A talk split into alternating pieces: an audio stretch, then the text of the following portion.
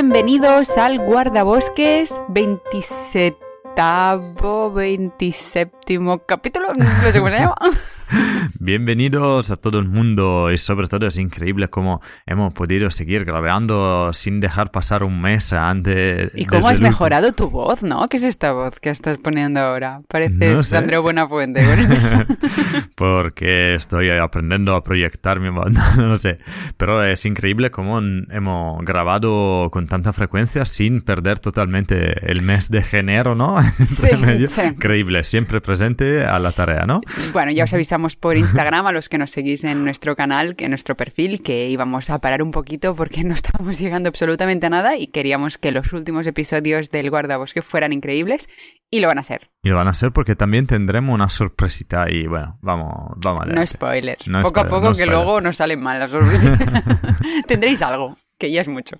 Y bueno, ya que empezamos efectivamente el 2024, vamos con lo que hace todo el mundo, con los buenos propósitos del 2024, pero de versión naturalista. Exacto, nos hemos hecho unos propósitos de año nuevo, el uno y yo otro, de lo que nos gustaría conseguir este 2024. Y si no se puede el 2024, pues ya será el 2025, pero lo intentaremos este año ya que tampoco son súper fuertes.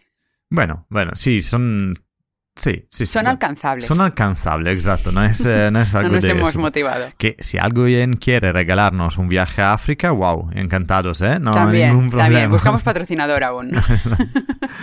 Pero bueno, Laura, ¿cuál es tu propósito para el año nuevo? Pues lo mío viene a ser un guiño a Mr. Punto de Enfoque, es decir, Víctor porque el año pasado, eh, por circunstancias de que llegué justo en plena época de celo y por lo tanto aún no había podido ver a este animal, me quedé sin sisón. Y este año creo que podemos planear alguna colaboración.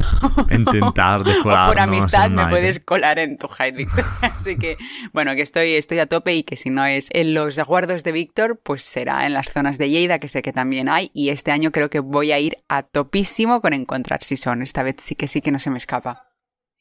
Muy bien, muy bien. Bueno, parece un objetivo potencialmente alcanzable con una media de trabajo buena en el sentido. Sí, sí, sí. Si no lo tengo hecho porque el esfuerzo ha sido de otros, el esfuerzo me va a tocar a mí. Entonces creo que va a ser una primavera movidita. Uy, bueno, muy bien, muy bien. Me parece, me parece interesante. Yo tampoco nunca lo he visto, así que creo que, que vamos a compartir en esta, en esta empresa. ¿Y el tuyo cuál es tu propósito? El mío es mucho más eh, básico en el sentido, tú ya lo has, eh, lo has cumplido, pero yo ya que he venido aquí en España, quiero fotografiar bien los buitres en general. ¿Todos? Piensa que hay cuatro. Hay cuatro. A ver, me interesa. Buitre negro. Sí. Buitre leonado. Bastante. ¿Quebrantahuesos? Eh, sí, mucho, mucho. ¿Y alimoche? A ver, la limoche me llama siempre, pero podría ser que de los cuatro lo que me llama menos en este es como una abuela sorprendida. Sí, no. y de mala leche, con los pelos en plan, ¿qué? No está ahí, está ¿Dónde ahí, están mis galletas? con los huevitos de comer, ¿no? Y bueno, así que sí, mi, mi propósito es lo de eh, fotografiar los buitres en general desde Hyde. Porque al vuelo creo que vamos a verlos bastante pronto. Sí, porque bueno, eso ya no es spoiler, pero nos vemos en la FIO, vamos a ir los dos. Eh, yo voy a estar dando una charla para Fujifilm y encima en Monfragüe, que al final es mi segunda casa, así que yo súper contenta. Y Fra, por fin, después de muchos años, vuelve a la FIO, vuelve con ganas. Tenemos muchas ganas de veros a todos, todos los que estéis por ahí. Estaremos rondando, estaremos entre el stand de, de Fuji por, por mí un poco. Fra quiere probar todas las cámaras del mundo. Sí, exacto, rondando por el mundo a probar cosas, como un niño en medio de los juguetes, ¿no? así que nada, con muchas ganas de estar por, por Extremadura. Exacto, y cualquier persona que pases por ahí y nos reconozca, dice pararnos porque genial para tomar una cervecita y hablar un poquito, ¿vale? Pues nada, ahí serán, empezarán nuestros propósitos con la FIO, probablemente, ¿no? Sí, esperemos que sea un buen augurio. Y es verdad que eh, Fra ha dicho lo de los propósitos, pero es que yo me había preparado una ronda semanal y no me voy a quedar sin contárosla porque me apetece mucho. Me parece bien. Además es doble, o sea que te cojo a ti también me vale el a mí turno. también, fantástico, así que no tengo que trabajarla. Lo primero que quiero comentar es el hecho de que nosotros este fin de semana nos íbamos a la Camarga y no hemos ido. Ah. Estamos grabando desde casa cuando ahora mismo tendríamos que ir, estar empezando cogiendo el coche en Francia para regresar. Pero no ha sucedido. ¿Y por qué, por qué no ha sucedido, Francesco? Porque eh, esta moda de los franceses de hacer rebeldía y, y, y manifestar en cualquier Por un momento... buen motivo, también lo vamos a decir. Está, no, está bien, la verdad. Yo la primera cosa que he Respect. dicho, respecto para lo que hacéis y porque aún eh, tenéis la, la fuerza y la gana de manifestar vuestras opiniones. Pero podríais haberlo hecho la semana pasada. O la semana que siguiente, viene. O afectar a otro tramo menos mediterráneo ni menos del sur. No sé, podéis. mm, eh, beaucoup por la puta. Sí, pues, eh, al Porque nos ha jodido. O sea, por dos días que nos cogemos de estar tranquilos, irnos fuera, que nos está costando en esta cuesta de enero, pues ha sido una mierda. Pero bueno, no nos hemos quedado sin flamencos porque nos hemos ido al Delta del Llobregat. Gracias, Delta del Llobregat, por Gracias. ah, Thanks for admitir. Pa, pa, pa. Y nada, hemos hecho unas cuantas fotitos. Pero bueno, el año que viene nos vamos a ir a por el celo de los flamencos, ¿a que sí? Sí, absolutamente, porque me he quedado con gana y bueno, tú más, creo. Bueno, yo ya los había fotografiado, pero tenía ganas de probar nuevas cosas. Y todo sobre pensado todo en la cabeza y se quedará guardadito. Ya, sobre todo porque a mí me encantan cuando buscan comidita que mueven las patitas. Súper reír. Quiero verlo de, de cerca, esta cosa. Y luego viene otra curiosidad, en este caso es una ronda curiosa, porque esta semana también ha venido aquí Laura Sánchez, nuestra Laura Lobet ha venido a trabajar a casa, mientras Francisco trabajaba afuera, pues ha venido a teletrabajar Laura. Y hemos estado las dos en casa haciendo nuestros trabajos. Y en uno de estos momentos salió una curiosidad que me contó ella sobre los que me hizo mucha gracia y le dije si lo podía contar el guardabosques y obviamente me dio su permiso. Y es que además de ser animales adorables, el hígado de un hámster promedio procesa el alcohol de manera bastante eficiente. No sé si tú lo sabías. No, más lo sospechaba, viendo la ojera y la botella de vino que tengo siempre Las por ahí. que dejan en la despensa, ¿verdad? Junto a la ruedecita. Pues resulta que su tolerancia al alcohol es una locura. Es básicamente imposible emborracharlos y eso se ha probado en laboratorio. Sí, sí, sí. Bueno, a Yo los estudios. imagino- sí. Yo me imagino los científicos todo hiper borracho y el hámster, ¡otra ronda! y todos, modo basta! A ver, no es muy bonito explicarlo, pero bueno, todas estas pruebas que se hacen con, con animales de laboratorio, incluidos ratas, demuestran que el hámster es increíblemente tolerante al alcohol. Mientras que la rata, por ejemplo, el hecho ya de que sea un poco ácido, de que sea, pues, eh, las primeras gotas de alcohol que les ponen, ya el sabor amargo ya lo rechazan. Hostia. Mientras que el hámster es en plan, dame más. Me encanta. Dame más. Second round. Tercera, venga. Yo, yo había pedido un Long Island porque aquí está un gin mierda de cerveza, a mí no me des cerveza. y es que pueden beber una masa de etanol equivalente a un tercio de su peso por día. Ostras, Sí, es muchísimo. muchísimo. Sí, sí, sí. Es yo, como yo si flipaba cuando me lo contaba Laura. bebemos... Démosle un segundito para hacer los cálculos. Mucho, mucho, Fran. O eh, sí, tipo 25 litros Claro. de, de gin tonic en un es día. una locura. Es O sea, yo, yo me voy al coma Creo directamente. que casi todo el mundo se va al coma con ese sentido, tío. ¿Y eso por qué? Porque en la naturaleza se dedican al aguardiente casero y es que preparan alcohol en sus madrigueras. ¿Qué vas, perdona? Sí, bueno, a ver, ahora te lo cuento un poco más en plan biólogo, pero Vale. literalmente vendría a ser eso. Los hámsters recogen semillas y frutos de diferentes tipos y los almacenan, los almacenan eh, subterráneamente. Ajá. Estos productos vegetales acaban fermentando, se acaban pudriendo y esto al final produce este tipo como de, de alcohol Etanol, fermentado, como sí. el, el, ¿cómo se llama? El pacharán, Sí, sí, ¿vale? bueno, sí. Bueno, como cualquier alcohol. Y al final están saturados de etanol. Ajá. Entonces se han adaptado a estas circunstancias y ellos, para, o sea, para ellos es súper normal consumir Claro. alcohol. Es un poco un- como si te- tú te comieras un plátano, ¿sabes? De postre, pues ellos se echan una, una, Una pedazo de copa, ¿sabes? Y, y eso, eso es todo. A mí me ha flipado y necesitaba pasada. contároslo. Joder, es chulísimo. O sea, prácticamente los hamsters son los barmen de la- del mundo animal. Claro. Van ahí produciendo alcohol. Sí, sí, sí. De hecho, he leído antes que, por ejemplo, los elefantes, así de También gigantes. hacen, sí. No, no, no, no. Los elefantes no tienen una enzima para digerirlo. Entonces, los, los eh, elefantes en un momento los tumbas, ¿sabes? No, sí, no, es verdad. Yo decía, sí, sí lo hacen en el sentido que están noticias de elefantes que van a, beber, a comerse a lo- comer las bayas, o- claro. muy, muy maduros para comerse el etanol y se Y para emborrachan como... emborracharse, exacto. Sí, sí, como los gatos con la hierba esa que es una droga. O sea, al final hay mucho, mucho drogadicto en el mundo animal. Tendremos que hablarlo un día de, de, la- de las diversiones de los animales, entre Sí, sí, cuales sí. entran los delfines que Hostia, merecen los una, una parte de honor en esto.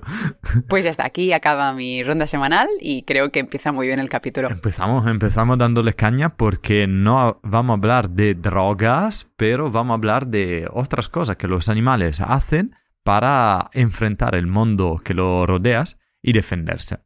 Sí, en anteriores capítulos ya habíamos hablado de estrategias de defensa como la bubilla, cuyo nido apesta, o la del fulmar, que vomita para ahuyentar a los depredadores. Los mecanismos de defensa contra la depredación, que es de lo que hoy hablaremos, son adaptaciones evolutivas que sirven a los animales, posibles presas, para luchar contra sus depredadores. Son el conjunto de órganos y comportamientos que proporcionan protección contra ellos. Existe una amplia variedad de adaptaciones contra la depredación que son el resultado de la selección natural como adaptación al medio. La primera línea de defensa es evitar ser localizado por medio de mecanismos de camuflaje o cripsis, por mimetismo, escondite subterráneo o hasta nocturno. La alternativa opuesta es señalar la presencia advirtiendo la posesión de defensas poderosas, que se llama aposematismo, por imitación o mimetismo de otros animales que poseen estas defensas. Pero estas son las que en general todos conocemos. Así que prepararos para hablar de muchas más y bien curiosas.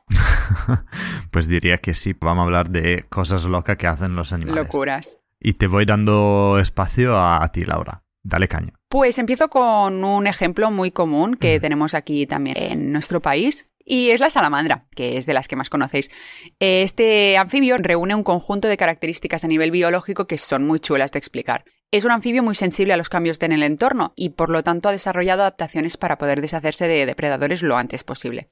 Digo lo antes posible porque las tías corren que se las pelan cuando es necesario ir. Eso es verdad. Nosotros lo hemos vivido eh, estos días que no ha llovido mucho, pero hace medio mes que había llovido. Fuimos a verlas con Ricky, con otro amigo que pronto vendrá al Y guardabosques. Ferran también, que y ya ha Ferran venido. también.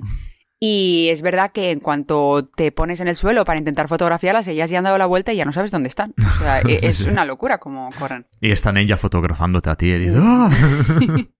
Y lo mejor es que a pesar de su colorida piel, se camuflan como las diosas que son. O sea, tú puedes tener una zona forestal perfectamente mm, camuflada en el marrón y en el negro, y ellas, a pesar de ser amarillas, las dejas de ver. Estos colores lo que nos están diciendo es que se esconden mediante aposematismo, señalar con los colores vivos que son amenazadoras, es decir, que cuentan con la posesión de defensas superpoderosas que en su caso pues es que son urticantes, su piel es urticante. Esto también lo tienen muchos sapos y de hecho las nutrias, que son unos mamíferos listísimos, han descubierto y se han adaptado a una estrategia muy curiosa para poder comérselos. Y es que, eh, como son carnívoros, lo han ido aprendiendo por, con, con el tiempo, con la paciencia y sobre todo con ensayo y error, ya que para comer el sapo lo que hacen es girarles la piel. Tú no sé si has ¿Perdona? visto alguna vez, yo cuando hice el trabajo de final de máster y ¿Sí? íbamos a buscar nutrias, muchas veces lo que nos encontrábamos eran los restos de sus presas. Sí. Y tú te encontrabas muchas veces la piel girada de un sapo y quizá Qué pues va. trocitos, no sé, Sí, alguna pierna, sabes que se le ha quedado enganchada. Pero ellas han desarrollado el hecho de poderles girar la piel para comerse el interior sin que les acabe picando la Eh, lengua. Es como, es como si abren una naranja. Sí, La abren sí, sí. como una mandarina. La hacen, Claro, ¿no? le- los pelan y así pasada. nos- no les irrita la boca. Qué va, qué Sí, súper. es no sabía chulo. eso. Porque, bueno, yo cuando había buscado nutria, el problema es que en Italia no hay nutria, así que no encontrábamos nada. Pero bueno, así que esta me sale nueva. Qué chulo. Y volviendo al tema, además de la piel de los anfibios en general, las salamandras pueden sacrificar parte de su cuerpo por autoimputación o autotomía, como las lagartijas y los cangrejos, y así escapar. De hecho, no sé si sabías que las salamandras regeneran su cola a la perfección, pero los lagartos no. Ostras, no, no sabía esto. Pensaba solo en los lagartos. Bueno, en la regeneración de los lagartos interviene el cartílago y además se carece de células neurales, Ajá. mientras que con las salamandras pueden perder la cola pero regenerarla totalmente, ya que sus células madre neurales en la médula espinal permiten convertir cualquier célula del sistema nervioso y también pues, de, la, de la misma piel. Entonces, claro, ellas pueden llegar a imitar perfectamente lo que su ADN les decía, mientras que los lagartos tienen que Mm, con- contar mucho con el cartílago, Ya, ya, ya, en realidad. Qué pasada. O sea, el, el- el hecho de poder ge- regenerar parte también de la médula. O sea, partiendo sí, sí, desde sí. ahí, significa que pueden regenerar cualquier cosa. De hecho, me parece que lo contamos en un capítulo de que ahora se estaba investigando mucho a las salamandras a nivel científico y a nivel Es de verdad. medicina para poder llegar a hablar de regeneración a nivel humano. Diría que era en el capítulo anterior y el hecho que no me acuerdo que, Es que ha pasado mucho tiempo. Ha pasado bastante y obviamente no escucho lo que me dice Laura todo el tiempo. Muy bien, muy bien. Y aprovechando que hablo de lagartos, ya meto rápidamente otra forma de defensa, que es la del lagarto cornudo de Texas, que sé que estoy aquí montándome el monólogo de la vida, pero es que son muchísimas cosas las que hemos encontrado Mm, para este sí, capítulo son y muchas. necesitamos unirlas rápidamente, si no vais a acabar vuestro trayecto en coche o vuestro descansito de 20 minutos y no las vais a escuchar. Entonces, bueno, el resumen es que si vas a luchar contra el enemigo y eres más pequeño, una buena opción es asustarlos. Y una particular especie de esta índole tiene un método bastante peculiar para hacerlo. Llamar el primo. Hey Giorgio, vieni No. aquí. El Giorgio, un metro ochenta de lagarto. Creo que vas a flipar. El llamado lagarto cornudo de Texas tiene dos métodos de defensa. Puede camuflarse, mimetizándose con el medio, y si falla, puede lanzar un chorro de sangre desde sus ojos a una distancia de hasta un metro y medio. Súper chulo. Súper cringe, además. Y cuando utilizan este método de defensa llegan a lanzar hasta un tercio de su volumen sanguíneo total, lo que les deja bastante débiles. Así que es como su después. última, es la última oportunidad de sobrevivir. Hostia, qué pasada. Sí, sí, y de hecho todos los depredadores le dan asco la sangre y se desmayan y ellos ganan. Muy buena estrategia. Venga, Bueno, te toca a ti. A mí me toca y sigo un poco con el tema porque al final, hablando de colas y hablando de, de lagarto que, se, que tiran cosas, yo me mudo en Australia y os hablo del eh, Golden Tailed Gecko o el gecko de cola espinada, que es una especie Espinosa, será. espinosa, podría ser, porque la traducción en español no la encontraba. Vale, Pero bueno, así que lo llamaremos Bruno para los amigos. vale, me parece bien. Y que es, una, como decía, es un lagarto endémico de Australia y tiene un secreto escondido en la cola. Ujú. Pues cuando está amenazado, ese lagarto levanta la cola y eh, rocía diferentes hilos de una sustancia pegajosa y maloliente a los posibles atacantes, ¿vale? Vale. Esta sustancia pegajosa se almacena en una serie de cámaras a lo largo de la parte superior de la cola del animal y el líquido se expulsa a través de lo que llaman como zona de ruptura cutánea. Pues este líquido al final no tiene ninguna función tóxica o lo que sea, que uno de los pocos Que solo confundir al depredador o qué. es solo darle asco porque prácticamente huele y sabe fatal Ah, ese líquido asco, vale. y sobre todo es súper eh, adheriente Sí, así que vale. se queda el animal todo Enganchadísimo. enganchadísimo exacto un poco al Como ver cuando los usas vídeos- superglue, un poco. Exacto o sea, Que te eh, quedas en plan, apesta, bueno, apesta, bueno, a la vez gusta, pero mejor Bueno, no olerlo no, porque te pero- droga. prácticamente eh, ahora en los links encontraréis un vídeo de la- Ujú. del animalito, pero a mí me acordaba un poco como Spider-Man que tira telaraña de la cola, ¿no? ¿no? no es nada, pero un poco la imagen es esa y el, el depredador se queda todo enganchado y eso da el tiempo al gecko de, de escaparse, ¿vale? También siendo, siendo un gecko y, y puede utilizar la función un poco de los lagartos de dejar la cola atrás y dejando um, ese trocito de comida súper asquerosa. que las colas, ¿verdad? Que se siguen moviendo durante un tiempo. Bueno, Mm. al final son terminales nerviosas, Claro. así que yo creo que un poquito, sí, es como cuando corta como la el- cabeza la gallina. Sí, o nosotros corriendo. muertos, ¿no? El postmortem, ¿no? Que Sí, alguna tiene un nombre, pero es como el reflejo del muerto, ¿no? Que aún sigue un poco vivo. Creo que sí. Sí, no me acuerdo cómo se Si llamaba. el muerto sigue un poco vivo, no es muerto. El, eh, el espasmo cadavérico, creo que se llama. Podría ser, tiene, tiene sentido bastante. Dalla- dalla- dal estudio de la, de la palabra te diría que podría ser, sí. me parece que sí. Vale, pues súper interesante. Es muy guay. A mí me ha flipado mucho. ¿Qué va? ¿Seguimos con lagartos o cambiamos? No, cambiamos, nos vamos a mamíferos, porque algunos de ellos pueden fingir la muerte, llamada tanatosis o inmovilidad tónica, que es el término más aceptado eh, por la literatura científica y que hace referencia a un comportamiento o estado de inactividad que tienen ciertos animales con el fin de parecer que están muertos. Esto principalmente lo hacen cuando son detectados por un depredador y no hay posibilidad de escapar, por lo que usan este mecanismo para ver si es posible que el atacante, al pensar que la presa se ha muerto, no realice ninguna acción violenta que realmente realmente le quite la vida y así existe la posibilidad de que se pierda el interés por la presa y surja la oportunidad de que ésta se escape. Seguro que habéis visto algún vídeo de algunos animales. En este caso yo os voy Sí. a hablar de las zarigüeyas, que es uno de los animales que se hacen más los muertos para sobrevivir en Virginia o en Norteamérica.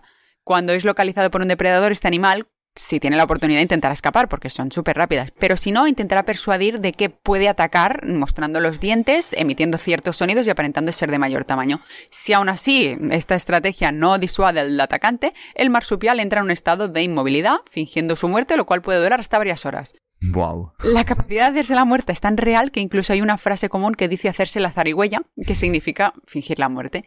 Y esta ocurre principalmente en animales jóvenes, ya que los adultos tienden a tener mayor capacidad para evadir Para depredadores. escaparse, ¿no? Sí. Qué pasada.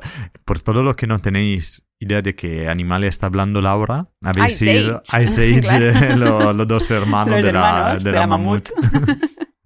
Ellos, ellos, ellos. Me encanta esto de la y, y están un mogollón de memes hablando de... y son muy bonitos los vídeos. Sí, al final funciona porque muchos depredadores no comen animales muertos, o sea, les gusta matar su Claro. misma presa. Y claro, y no que- son tan carroñeros, seguramente. Y si ven que quizá puede estar enfermo, menos. Tipo, Ah, bueno. yo no toco eso ni muerto. tipo, "Ugh, qué asco. Qué asco. vale, next. Next, seguimos hablando de mamíferos, pero esta vez eh, no que se finge la muerte, sino que escapan de la muerte. ¿Por qué? ¿Quieres no sentir dolor? Pues tendrás que hacerte morder de un ratón saltamonte del sur What? y coger su superpoder. Porque, Pensaba que era un anuncio en plan, ¿quieres no sentir dolor? Tómate un analgésico. eh, exacto, puedes comerte un mogollón de estas ratas y ver si toman su superpoder. No, tiene que ser mordido como Spider-Man. No matamos a estas ratitas, pobrecitas. ¿Y por qué? Porque resulta que estos ratones son eh, resistentes a los venenos de los escorpiones del género Centuroi, uno de los más letales del mundo. Estos roedores son pequeños animales carnívoros y son loquísimos porque antes de comer aullan a la luna. Son totalmente locos. y em, Es una mezcla como de Harry Potter, ¿no? De, de la rata y a la vez de eh, su amigo sí, sí, del, perro. Sí. del lobo. Eso. ¿no? Y lo único que hacen antes de comerse los escorpiones es justo pasar la lengua en sus heridas para atenuar el dolor de la picadura. Vale. Pero ¿qué pasa? Que la capacidad de sentir dolor es muy importante en un animal porque te, eh, te enseña dónde tienes lesiones y sobre todo se aprende a no tocar o no hacer una Claro. cosa que te puede dar daño, ¿no? Pues en principio se pensaba que los ratones saltamontes no sienten dolor, pero eh, a través de algunos estudios han demostrado que de normal la parte del dolor lo, lo prueban, así que son animales normales. Sin embargo, pero han logrado desactivar las vías del dolor en su sistema nervioso en respuesta a algunos venenos específicos. Wow. ¿Y cómo hacen? Pues en las células neurales hay algunas puertas desde la cual pasan las informaciones Vale. del dolor, que se llaman canales iónicos, Ujú. que se abren unas tras otras para enviar las informaciones al cerebro y decimos que son como la primera es la que da que está pasando algo, la segunda Vale, sí, empieza el información. dolor, el tercera este, es eh, creciendo, ¿no? Cuando más se abren, más el dolor es fuerte, te puede llegar a espasmo, etc. Todavía, esta rata tiene un aminoácido que hace así que en el momento en el cual el veneno entra en contacto con la primera puerta, esta en lugar de abrirse y desencadenar la reacción que puede llevar a espasmo y muerte del animal, se cierra, no dejando pasar la información del dolor. Haciendo así, sobrevive la picadura de esos escorpiones y le da el tiempo de, de arrancar la cola, aullar a la luna y matárselo. Por eso... El pack completo, joder. Exacto, yo no sé si es el poder de un superhéroe o de un supervillano, tengo aún que entenderlo. Qué chulo este bicho. Es súper loco. Vale, pues yo paso de animales a plantas y os voy a hablar de las habas Phaseolus. Por fin el guardabosque habla de plantas. Sí, de guardabosques bosques. y ahora, sí, sí. Algunas plantas producen feromonas de alarma, como este tipo de habas que producen moléculas volátiles que alertan a otros congéneres cuando éstas están infestadas por ácaros. Las plantas vecinas se preparan para el ataque. Además, esta feromona atrae a ácaros depredadores que atacan a, a los ácaros anteriores. O sea, se, se, se acaba Una siendo... alarma, ¿no? Es, es Narnia, quiero decir. O sea, se empieza una super batalla de ácaros contra ácaros, plantas contra plantas. Es brutal. Y es posible que los congéneres aprovechen la información, aunque no sea un mensaje intencional, de todos modos, para aumentar su aptitud biológica. Qué bonito. Sí. Eso también me, me acuerda una cosita que me ha siempre flipado, que con ese tema de la feromona, que casi la- las plantas hablan entre ellas, ¿no? Claro, es Y, eso. Por y- feromonas. Sí, sí. Y una de, la- de las cosas que me acuerdo era un estudio en, una, en un bosque Ujú, donde tenía alta concentración de ciervos que comían las plantas jóvenes, ¿no? Vale. Y estaban eh, la, un vallado con dentro alguna planta y por fuera estaban las otras plantas con los ciervos. Pues cuando iban los ciervos a comerse las plantas alrededor del vallado, siendo Ajá. que soltaban etanolo, este etanolo llegaba a las plantas dentro del vallado que entendían que las de fuera se estaban muriendo y pues eh, sus hojas se simulaban como si estaban estropeadas que no estaban buenas para comerse. Así que las que estaban, las plantas que estaban cerca del vallado y que igualmente no estaban comidas para los ciervos, parecían media muertas así y era solo porque las de fuera estaban muriendo y le, como le daban la información y ellas intentaban Claro. de esconderse. Bueno, también había leído, no sé si es alguno de los casos siguientes de los que vamos a hablar, que algunas plantas también se han desarrollado durante el tiempo, se han adaptado un poco a las condiciones del entorno, porque si eran comidas por algún tipo de bicho, ellas desarrollaban sus hojas en forma de oruga o en forma hasta de pájaro también, para decir tipo, mira, esto ya está ocupado o aquí hay un depredador, aquí no vengas porque esto ya, ya es. Y es la misma planta, o sea, es la misma flor Sí, sí, sí. o el fruto o lo que sea, Creo o la misma hoja. Creo que era una planta de África. Puede No- ser, sí, sí, era de fuera seguro, de aquí, aquí no tenemos esto. Pues eh, no, no vamos a hablar de eso luego, eh, porque yo voy a hablaros de mi árbol favorito, que es el tejo común, o también dicho el árbol de la Ah. muerte. Pensaba que sería el roble. No, no. Robedo, robledo. No, hazte reír como, como parece. No, no, no. ¿Por qué? Porque al final eh, las toxinas son producidas por las plantas como un mecanismo de defensa natural contra depredadores o infestaciones, etcétera, etcétera. Sin embargo, el tejo sí lo apostó todo para jugárselo con la toxina, porque todo el arbusto, bueno, todo el árbol es venenoso, a excepción de la pulpa de los frutos que Vale. protege la semilla, que también es hiperletal, es todo letal en este árbol. Además de esta toxina útiles para protegerse de ser comido por depredadores que son animales herbívoros, parece haber sido seleccionada por la planta para protegerse de infestaciones, dado que en la parte del tronco De infestaciones de hongos. de hongos y de Ah, insectos. vale. ¿Por qué? En las partes del tronco donde nacen las ramas, al nacer de una nueva ramita, la corteza se rompe, dejando una pequeña herida desde Vale. la cual pueden entrar infecciones. Pues si tú tienes venenos que pueden matar cualquier cosa, no tienes estas infecciones. Es una buena estrategia. Pero por eso no entiendo por qué todo el árbol se ha vuelto letal. Los tejos contienen numerosos compuestos tóxicos, pero lo más importante son los alcaloides de taxina, compuestos químicos cardiotóxicos. La taxina también se absorbe eficazmente a través de la piel. Por tanto, las especies de taxus deben manipularse con cuidado y sobre todo, las mismas raíces tienen venenos y eh, por Ostras. eso es mejor también no tocar las raíces Ostras, no lo sabía Y- eso. sobre todo, es mejor no echarse una siesta bajo los árboles de tejo. ¿Por qué? Porque también el polen es- de esta planta es venenoso Madre y se de puede Dios. respirar y afectarte. Hostia. Pues- Yo diría que en España está protegido. Está protegido porque sí, es un árbol muy que llega a ser muy viejo. Vale. De normal vive 600 años, pero vale. no tiene muy fácil reproducción. Vale. Y por eso Bueno, claro, se envenenan los unos a los otros. y- Envenena todo lo que está alrededor. Pero sobre todo, siendo que es un árbol, que es maravilloso, a mí me encanta. Tiene un aspecto histórico muy bonito que un día os hablaré que es la verdadera motivación por lo cual me encanta este árbol.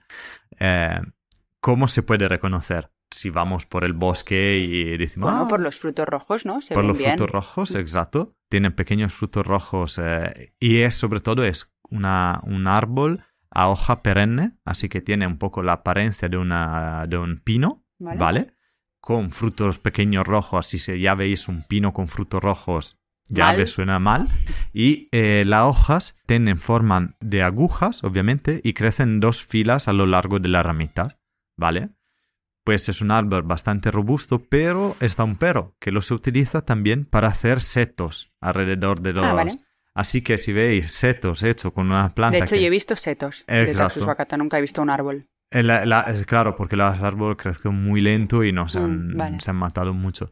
Y claro, cuidado sobre todo con los animales porque ellos también pueden ser afectados. Y consideráis que a un hombre adulto 50 gramos de hojas ya es suficiente para matarte. Así que un perrito... es el árbol de la cocaína esto. ¿Eh? Es cocaína pura, no, ¿verdad? este es peor de la cocaína. Esto es la muerte que anda. Pues yo sigo con otro taxo, no el taxus, sino otro taxo animal, y es que nos vamos al mundo submarino con los peces araña. Estos peces os sonarán porque hace poco ha habido una noticia sobre ellos, el verano pasado, que ahora os lo contaré, y es que son peces que poseen un veneno de naturaleza glucoproteica y vasoconstrictora. En caso de inoculación, el ser humano, en el ser humano provoca síntomas de inflamación, vómitos, dolor, fiebre e incluso insuficiencia respiratoria y convulsiones. wow. Son esos peces que encontramos en la costa, en realidad, Ujú. que están camuflados en la arena, en las, en las rocas. De hecho, seguramente tú los has fotografiado, yo los he fotografiado seguro, o sea, tengo fotos de ellos. Eh, y no sabía hasta ahora que podían ser tan peligrosos porque el dolor que se irradia rápidamente alcanza el máximo, el máximo a la media hora y cede desde las 2 a 24 horas. O sea, puedes estar mucho rato con dolor. Ya, ya, ya. Y debido a sus espinas venenosas y a su costumbre de enterrarse, es muy peligroso para los bañistas. Pisarlo con el pie desnudo asegura una inyección de veneno. Ya, ya, sí. Ahora que me lo dices así, me acuerdo la noticia del año pasado. Que Claro. había pasado, ¿no? ¿Qué es lo que os voy a contar? Resulta que en Playa d'Aro, en Gerona, fue el escenario de la muerte el pasado 15 de agosto de un joven de 16 años fallecido por la picadura del pez araña mientras practicaba snorkel a 100 metros de la orilla. Joder. Al parecer, y según los testigos, el chaval sufrió una picadura en la yugular, en la yugular, imagínate, ¿vale? Eh, lo que le habría provocado un shock anafiláctico que acabó con su vida, se acabó ahogando. Lo más fuerte de todo es que está grabado lo que pasó. O sea, hay un vídeo, porque se recuperó la GoPro con la que iba este chico, y se ve el pez desaparecer de repente, porque iba hacia él, iba, iba hacia el cuello, y es cuando le, le proyectó su espina. La familia del joven opina que una medusa lo llevó hasta un pez extraño y muy colorido. En el último segundo de este vídeo desaparece y lo que seguramente ocurre es un pellizco mortal instantáneo en la, en la mandíbula, porque al final lo que se le vio cuando se recuperó el cuerpo es que había una herida abierta de 3 milímetros en la tráquea. Madre Muy mía. heavy, o sea, que puede ir desde el pie hasta el cuello. O sea, lo, lo más inteligente es que si seguís un, un pez no lo molestéis. O sea, llega un momento en que, bueno, como cualquier animal Sí, en sí, sí, realidad, claro. dejadlo en paz. Y si os ocurriera, claro, este chico tuvo la mala suerte de que encima se encontraba muy lejos de la orilla, seguramente no tuvo Mm. tiempo a reaccionar al dolor y seguramente pues le dio un shock, o sea, claro. se- se desmayó en el momento. Si os pasa, hay que aplicar agua tan caliente como sea posible para neutralizar el veneno. Entonces, claro, si os encontráis en la orilla, yo imagino que el pis funciona, no estoy segura, la verdad, eso se tendría Mm. que investigar, pero si hay duchas alrededor o si hay un socorrista, corred, corred hacia él y ya está, antes de que se os inflame o que sea muy peor.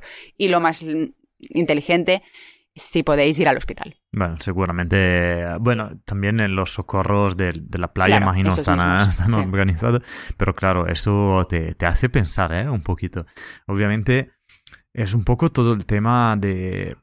Entra un poco el tema de la fotografía, ¿no? Que por cuanto nosotros fotografiamos muchos pájaros que no te arriesgas nada en Europa, siempre se ha dicho, antes de ir a fotografiar o de hacer algo, infórmate, ¿no? Sí, ¿no? Y, Y ten- en este primero caso- la seguridad, la seguridad Sí, primero sí, sí. siempre, tanto la tuya como la del animal. No, no, claro, pero en este caso aún más, eh, eh, cuando decimos snorkel, que es muy alcanzable como deporte y que nosotros Mm. también hemos empezado Claro, a hacerlo un poco así tranquilamente, es verdad que bajo el agua están cosas que nosotros no conocimos de normal y que pueden ser peligrosas, efectivamente. ¡Wow!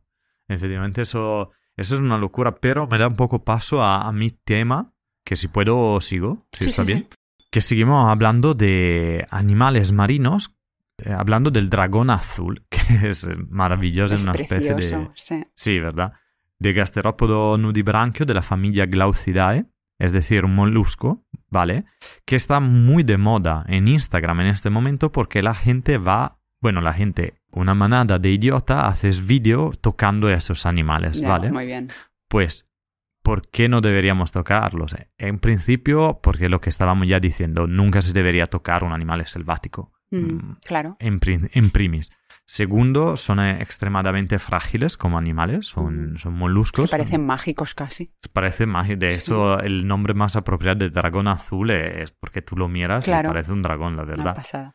Y sobre todo, porque si tú lo tocas, pueden causar náusea, vómito, dolores intensos y, en algunos casos, la muerte. Muy bien. ¿Vale?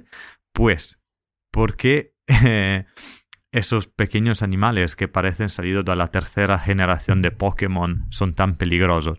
En sus extremidades tengo como dedos, ¿vale? Si lo veis una foto, tienen como estas extremidades alargadas que parecen dedo y se llaman cerata, que eh, utilizan para hacer diferentes cosas respirar, digerir y también defenderse. ¿Por qué? Porque contienen nematocistos.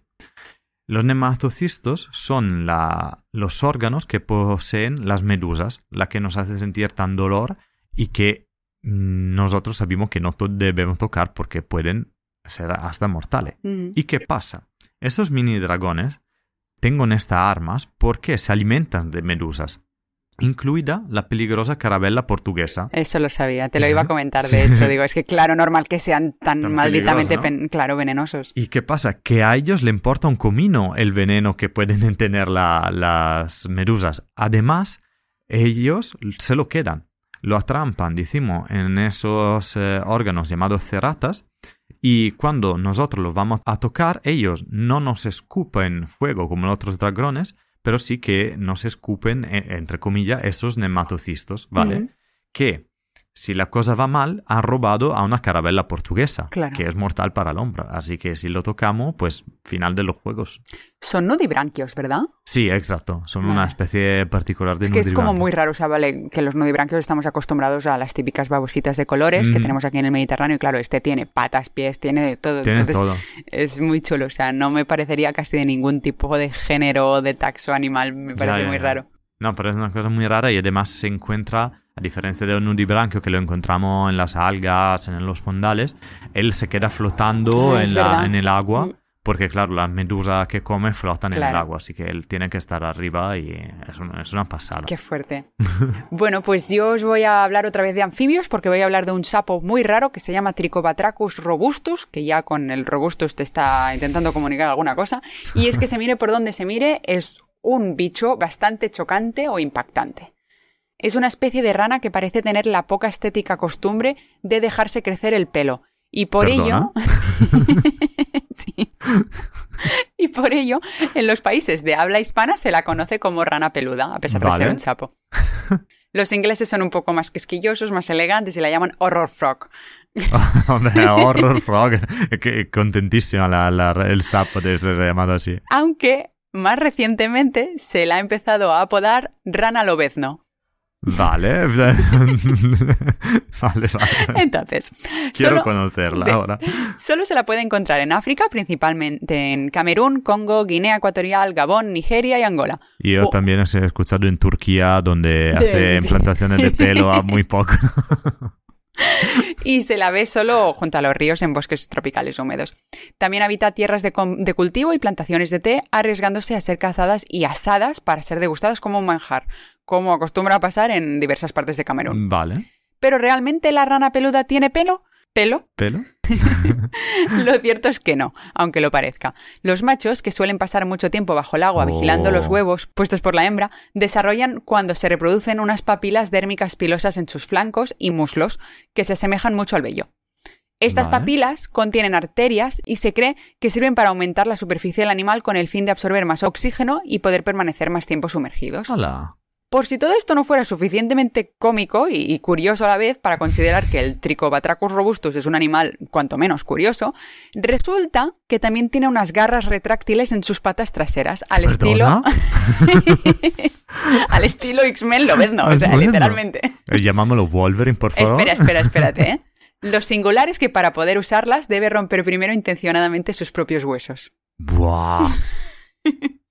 Sabía que te encantaría. de animales. Creo que va a entrar en mi top 10 de los animales favoritos.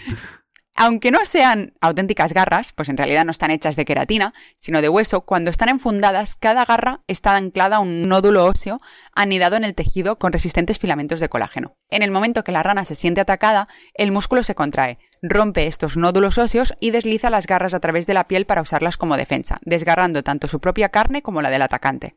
Sin embargo, todavía no se conoce el mecanismo que emplea para enfundarlas. Se cree que las garras se retraen más tarde de manera pasiva al tiempo que se regenera el tejido dañado. Vale. Este tipo de armamento es único en el reino animal. Aunque otras especies de ranas tengan pinchos o espinas que hacen una función parecida, no hay ninguna que obviamente te rompa los huesos.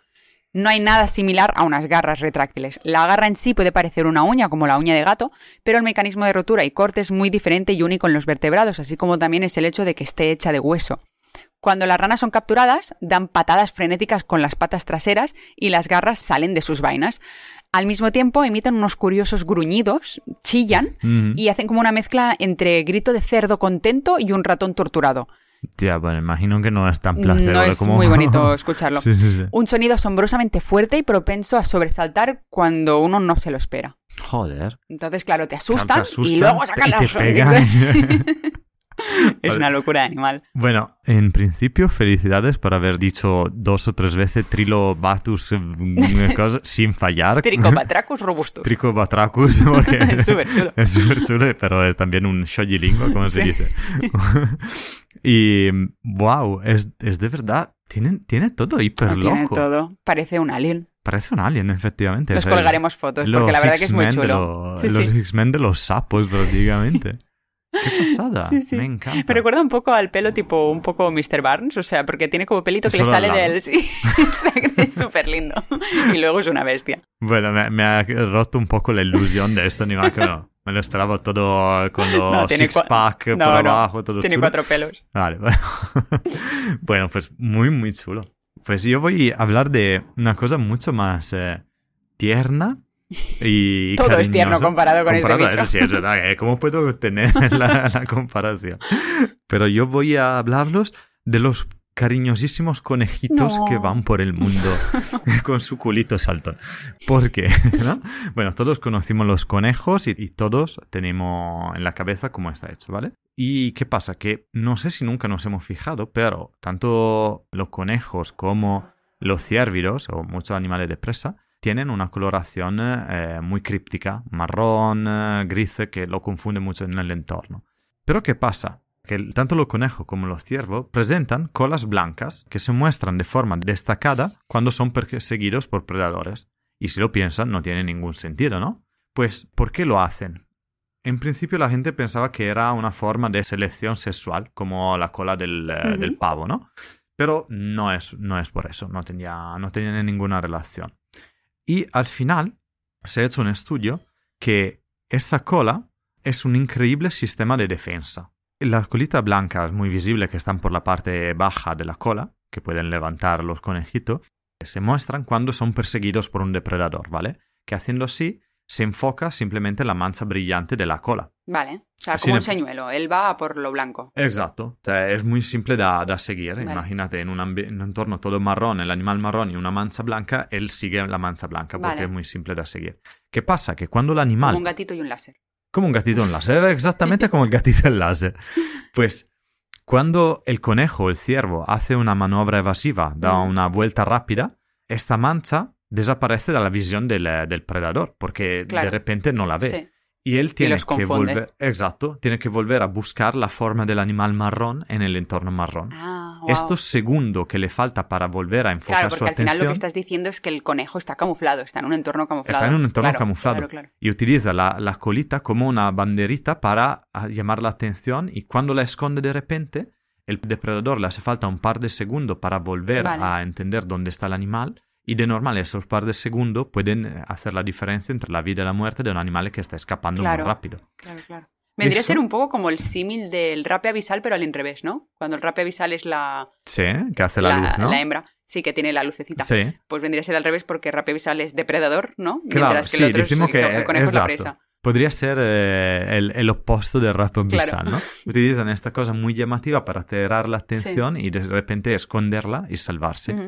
Y la cosa curiosa y que fascinante, se puso a prueba esta teoría, porque al final era una teoría, y haciendo que 24 humanos jugaran a un videojuego en el que intentaban seguir un conejo virtual Ah, con ostras. y sin cola parpadeante blanca, Qué ¿vale? guay. Pues como se sospechaba, la presencia de una cola redujo significativamente su número de movimientos correctos, pues sí que funciona para evadir de ser perseguidos. Qué Muy chulo. chulo, ¿verdad? Ningún- Jolín, qué guay. Yo quiero jugar a ese videojuego. Podemos, podemos probarlo un día. Pues yo ya termino con las termitas. Las termitas son insectos muy interesantes. Ya habíamos hablado alguna vez de... ¿eh? En el capítulo anterior estamos Sí. dando un tirón de termitas, ¿no? En el capítulo anterior ya, Sí, solo, era- ¿eh? ¿no? La construcción No, de nidos penúltimo. y El penúltima, yo creo, penúltimo. sí. Eh, bueno, son muy interesantes no solo por la capacidad de macro construcciones que hacen para vivir, sino por el hecho de comerse la madera que tienes en tu casa. no, en realidad tienen un sentido de solidaridad y trabajo en equipo que les ayuda a defenderse de un modo muy curioso. Ante la presencia de un peligro, se sacrifican por el resto del grupo. Las termitas pueden llegar a explotar para salvar a los demás. Perdona. Cada termita lleva encima una un, un tipo de mochila explosiva natural que libera toxinas capaces de paralizar y matar al depredador. Hostia. Así que se matan, se suicidan por todos. O sea, son, terroristas. ¿Cómo se llaman? El, eh, el- los kamikaze de, lo, de, la, de los reino animal, ¿no? Sí, algo así. En plan, por el equipo. equipo. ¿Qué somos? Un grupo. grupo. Boom. Boom. Y con esto, boom, creo que acabamos el capítulo, ¿no? Bueno, tengo que decir otra cosa más, y es que al final os hemos hablado de muchos tipos de estrategias de defensa que algunas obviamente van contra nosotros, o sea, desde el pez hasta cualquier otro Creo que todas van contra Todas, nosotros. porque al final somos depredadores. Entonces yo lo que quería un poco hacer hincapié es el hecho de que aunque ellos se estén defendiendo y pueda ser, pueda parecerte que van en contra de ti y te puedan hacer daño, no los tienes que matar. O sea, no Ah, significa bueno, claro. que por eso vas a tener que darle un par de hostias a cualquier animal, a las termitas Mm. o a quien sea, que las termitas creo que no te van a explotar el pie, pero bueno, Mm, Bastante, quién sabe. seguramente. Eh, Entonces lo que quería decir era que igual que tú tienes estrategias de defensa, ellos los tienen. Entonces no significa que por eso tengamos que acabar con todo animal que intenta sobrevivir. Exactamente, exactamente. Eso no se tiene que ver, eh, como, como tú dices, de forma que ah, matamos guerra, lo que claro. nos hace daño, sino que no matamos lo que nos hace daño y sobre todo aprendemos a respetarlo y a no matarnos por ser tontos y va a ir a tocar siempre todo. Sí, ¿Alguna mantened vez? la distancia, chicos, Exacto. ya está, es tan fácil como eso. Un poco de respeto, un poco de tranquilidad, cámaras lejos y todos, todos somos felices. Y apreciar lo que nos rodea simplemente observándolo. Pues con eso damos por finalizado el capítulo El y nos capítulo vemos. del 2024. Eso mismo. Dando un mensaje importante, ¿no? Por ese año. y nos vemos muy prontito. Hasta pronto. Adiós, prometemos que no será tanto tiempo como este. Chao. Chao.